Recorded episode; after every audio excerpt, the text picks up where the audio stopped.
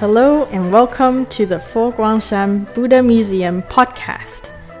There are four annual events at the Buddha Museum, and in this episode, we are going to share with you the New Year Festival of Light and Peace, which is happening right now.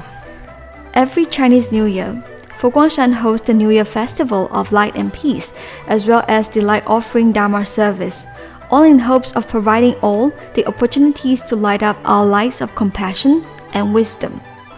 The festival is a fusion of tradition and modernity. There are so many things to explore. You might be wondering what to do. So, here we are to help you. Life is full of ups and downs, and faith is the foundation of giving us strength to embrace and stay positive. So, how do we recharge and have fun during this festival? In the daytime, you can ring the blessing bell of peace, and this is the only time for the public to ring the bell.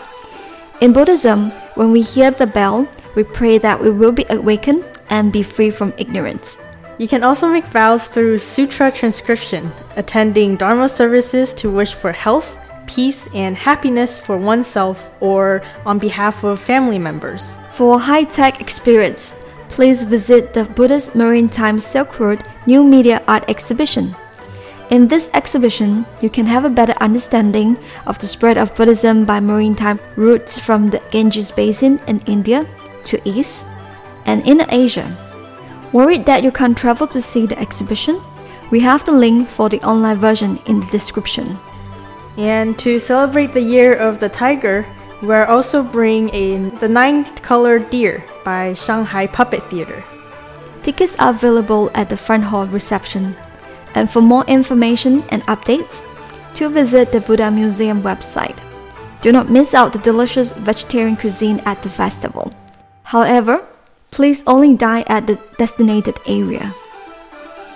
To end the day, stay and participate in the Light Shines on the Universe. The light show will be held from the 1st to 6th of February at 7 p.m. and 8 p.m. And from 7th to 15th February, the light show will be held at 7 p.m. and 7:30 p.m. Following the government's measure for level 2 epidemic alert to ensure the safety of all visitors, Please abide by the following measures.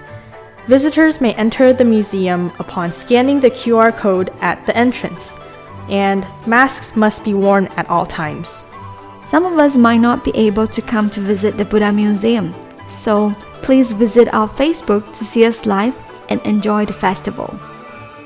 And of course, we have prepared online events for you.